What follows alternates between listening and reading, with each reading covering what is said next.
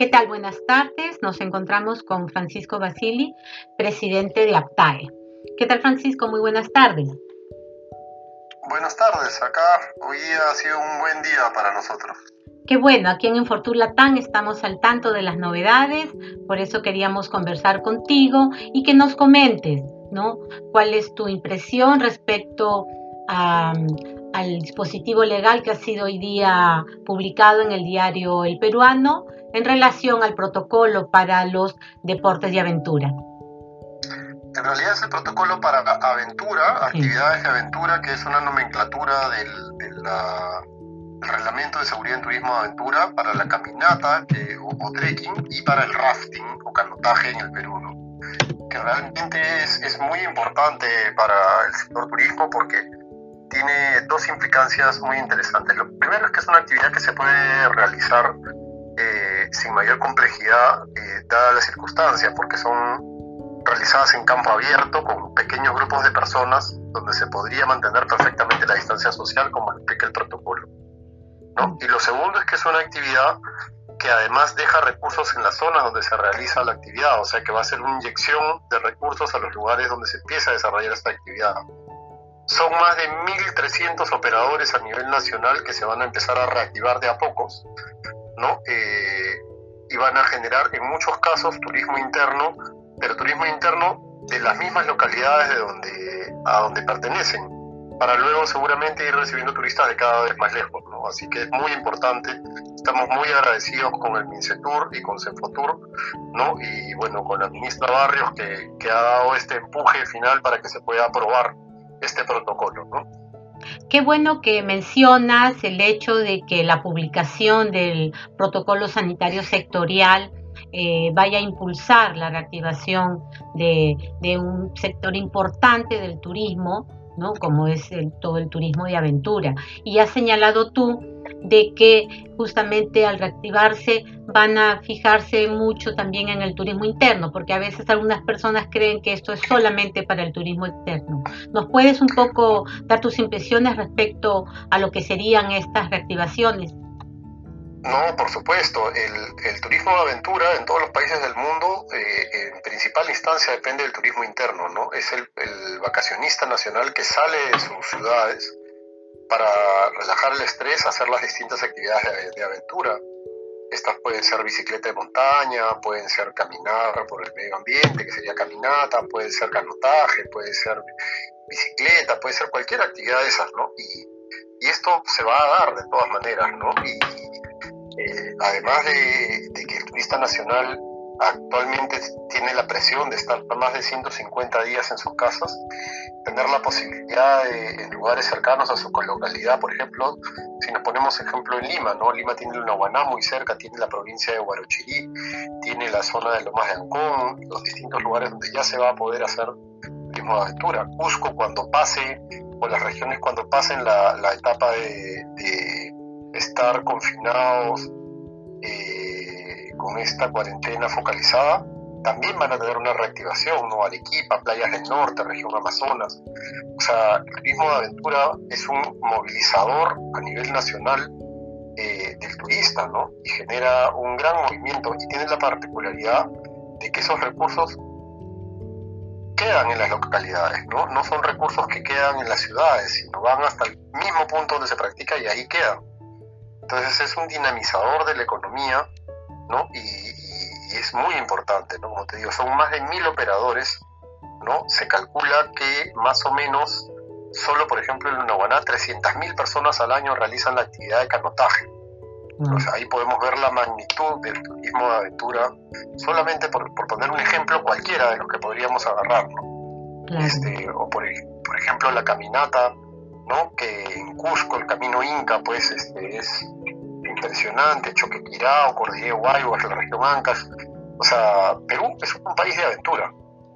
Y que podamos demostrarle al mundo que tenemos protocolos y que los podemos cumplir, va a hacer salir en una posición de ventaja resto a los demás destinos de aventura que hay en el mundo, para que cuando también se abra el turismo internacional, vean que Perú ya tiene protocolos que no solamente han sido aprobados, sino practicados y correctamente ejecutados por un turismo de aventura que venía formalizándose gracias a un trabajo del Ministerio de Senfotur, de las direcciones a nivel nacional, que ha tenido un crecimiento muy importante en tema de formalización, ¿no? y donde cada vez el operador es más responsable y cada vez el gobierno es más ágil. Así que es una sinergia muy importante que se está y, y, sin duda, digamos, el operador, ¿no? digamos, de turismo de aventura como de otras especialidades, es el que está eh, junto al turista, al pasajero, al vacacionista, y de alguna manera ayuda ¿no? a canalizar eh, todo cómo, digamos, debe ser el comportamiento, los temas de seguridad. Vemos en el protocolo, sí, vemos en el protocolo que inclusive eh, hay temas relacionados al cuidado del medio ambiente. Eh, quisiéramos que nos detalles algunos puntos sobre justamente ese detalle para que nuestro turismo se proyecte de una mejor manera y sea siempre sostenible. Por supuesto, una, una, de las características del turismo de aventura es que es un turismo sostenible de bajo impacto, ¿no?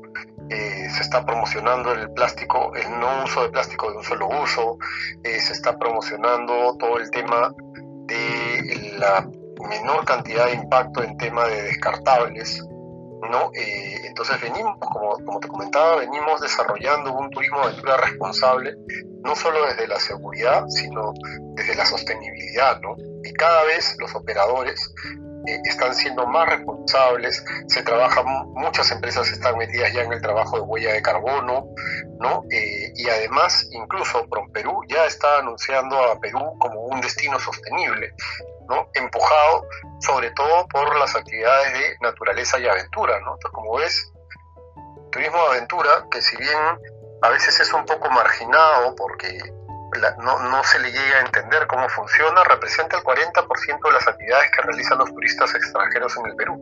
O sea que de los 4 millones que llegaban mm. al Perú, por lo menos uno hacía turismo de aventura y representa el 35% de todo el turismo interno. O sea que de los 8 millones de turistas de aventura, por lo menos 2.4 millones de turistas de turismo interno practican turismo aventura. Si sumamos los volúmenes, estamos hablando de 3.5 millones de personas haciendo turismo de aventura en el Perú, ¿no? Es una actividad muy importante, muy dinamizadora y que además, a diferencia de todas las actividades, todas las otras actividades de turismo en el Perú, inclusive la gastronomía, que crecía un 9% anual, el turismo de aventura viene creciendo a 14% anual. ¿no? Es casi un 40% más que todo el resto de las actividades. ¿no?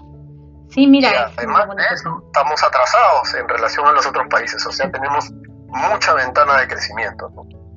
Y en este sentido, digamos, en esa posición eh, de tener, por ejemplo, un 35% de, de turismo interno, casi un millón de turistas del exterior que vienen, ¿no? Gracias a que tenemos los escenarios naturales propicios, ¿no? Para el canotaje, para el rafting, el trekking, entonces realmente eh, tenemos un poco ahí una, una, una, beta que puede seguir creciendo. En este sentido, la Asociación Peruana de Turismo de Aventura, Ecoturismo y Turismo Especializado, APTAE, que tú presides, eh, ¿qué pasos tomará hacia adelante en relación a la aplicación de estos protocolos? Es que eh, hemos empezado una campaña de sociabilización hacia nuestros asociados y hacia todos los afines, o sea, eh, operadores que no están asociados con nosotros, pero trabajan ya sea directa o indirectamente con nosotros, para de nada sirve tener documentos escritos, lo que tenemos que hacer es capacitarnos para poder ejecutarlos correctamente y en ese camino está APTAE. Este es un primer paso. El segundo paso es demostrar que podemos cumplir, que la gente de aventura es gente responsable y que puede cumplir perfectamente los protocolos y demostrar que los estándares en el Perú son del más alto nivel para generar la confianza y así cuando se rehabla el turismo receptivo poder ser la mejor opción de viaje para los turistas del receptivo, ¿no? Porque la lucha va a ser fuerte. No, sin duda, va a ser un, y ahí viene una etapa, digamos, eh, casi un poco terminando la pandemia, todo el mundo le dice post-COVID, pero tener ya, creo, un documento con lineamientos ya eh, ayuda, ¿no? Saber de dónde partir, qué hacer y cómo hacerlo. Em, en ese sentido también hay otra etapa, digamos, ya ustedes van a a través de sus asociados y me imagino también a todos los servidores eh, que que prestan un poco el apoyo para el desarrollo del turismo de aventura, irlos informando ¿no? sobre los alcances. Luego de esta etapa vendría ya una etapa de promoción. Pensemos, creo, inicialmente en un turismo Nosotros interno. Estamos trabajando de la mano con el viceministerio de Turismo, ¿no? con nuestro viceministro eh, Guillermo, eh, para trabajar también una campaña sobre turismo seguro y seguir con el fomento, la capacitación y, el impulso que venía teniendo el turismo de aventura.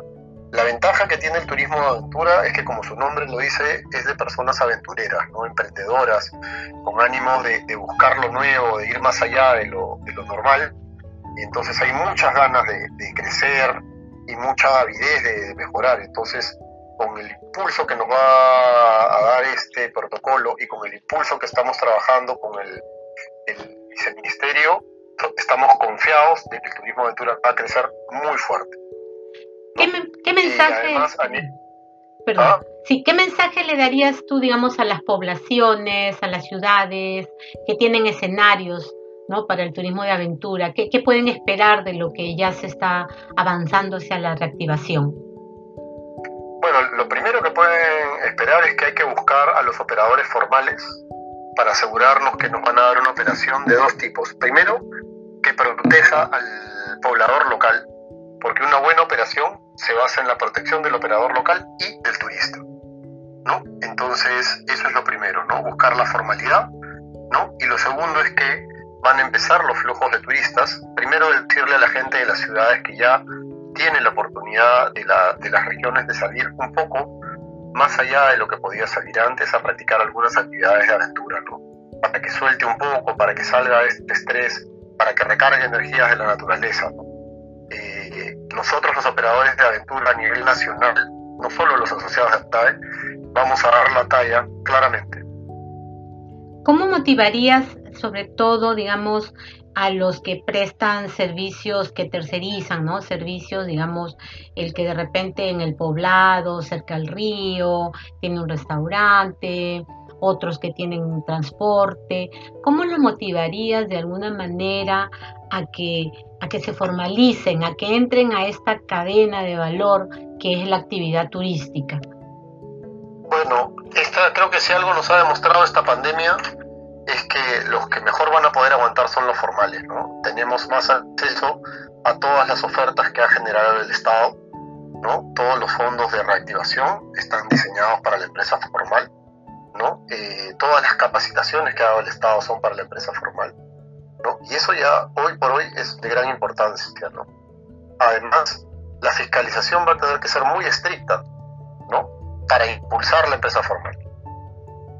¿Y cómo invitarías a nuestros amigos del sector turismo a que ya eh, en una siguiente etapa, cuando ya se están todas las condiciones, se hayan aplicado todos los protocolos, a iniciarse? A iniciarse a visitar Lunaguaná, los que estamos en Lima, a visitar el Cañón del Colca. Ya, eso, eso va a ser en forma natural, ¿no? si nosotros podemos demostrar con nuestros actos que, que, damos la talla y la seguridad, los turistas van a venir a nosotros. las empresas de aventura hemos demostrado nuestras capacidades en el Perú y con el apoyo de la comunicación vamos a llegar a los pasajeros y los pasajeros van a sentir la confianza de que van a estar seguros con nosotros, así como se sienten seguros pidiendo los deliveries y yendo a los restaurantes, estarán seguros yendo a hacer actividades de aventura en la naturaleza para salir del estrés que nos causa esta pandemia y las ciudades. ¿Cómo vislumbras el futuro a mediano plazo, a largo plazo?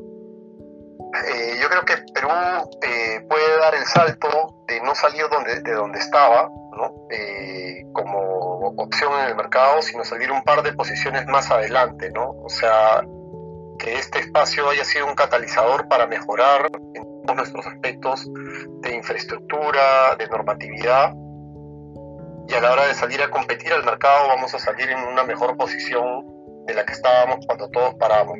Podemos aprovechar esto y salir mejor. Desde APTAE, por lo pronto, todos los asociados y sabemos que muchos otros no asociados también lo están haciendo. Así que vamos a salir a competir muy fuerte y creemos que primero vamos a fortalecer mucho el turismo interno, darle muchas veces este, la importancia que, se merece y vamos a hacer una oferta súper segura, súper formal y súper sólida para poder atender el interno y el receptivo con alta calidad y precios asequibles y razonables. Agradecemos mucho tu tiempo, tu disposición, tu buena información para Infotur Latam. Eh, para nosotros es muy importante cada paso que se da en la reactivación de nuestro sector y vemos que APTAE, la Asociación Peruana de Turismo de Aventura, Ecoturismo y Turismo Especializado, está encaminada ¿no? justamente para poner fuerza a esta reactivación. Muchas gracias. Estuvimos con Francisco Basili, presidente de APTAE. No, gracias a ustedes, un gusto.